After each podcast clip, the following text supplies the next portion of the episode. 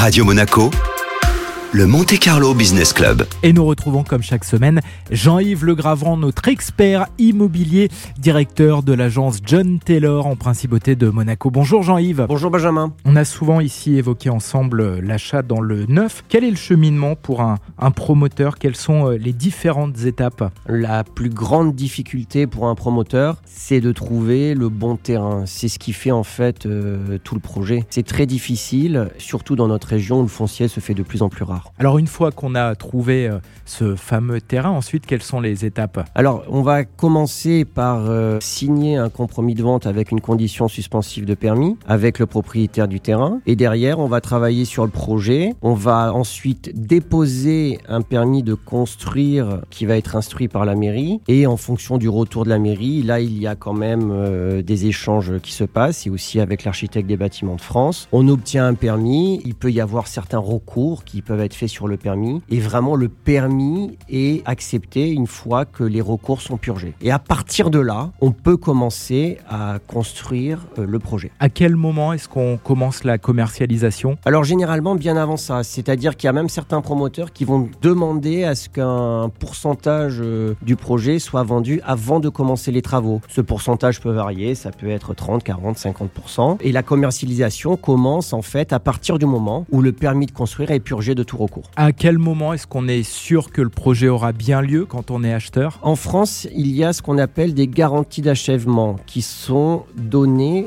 par une banque et elles sont obligatoires. C'est la loi. Donc à partir du moment où j'ai signé un acte notarié, une vente en état futur d'achèvement et que le projet a une garantie d'achèvement, normalement, je suis sûr d'avoir mon appartement livré. Du côté euh, de l'acheteur, comment ça se passe? Quand il signe Il doit payer l'intégralité euh, de l'appartement tout de suite? Quand on est vraiment en amont de la commercialisation, euh, on peut commencer par signer un contrat de réservation où là je peux avoir soit euh, une indemnité forfaitaire, soit un petit pourcentage par exemple de 5 ou 10% euh, pour réserver l'appartement. Et ensuite les paiements vont se faire en fonction de l'avancement des travaux. Donc par exemple je vais payer 10% à l'ouverture du chantier, 10% aux fondations, 10% lorsque l'immeuble sort de terre, etc., etc. Et il y a un engagement de tenir des délais pour les promoteurs? Alors les délais sont prévus dès le départ dans les contrats VFA. Après, ben voilà, il peut y avoir des clauses exceptionnelles comme euh, du, le Covid, par exemple, qui en est une euh, très spécifique, hein, qui permettent aux promoteurs de dépasser un petit peu. C'est ce qu'on appelle des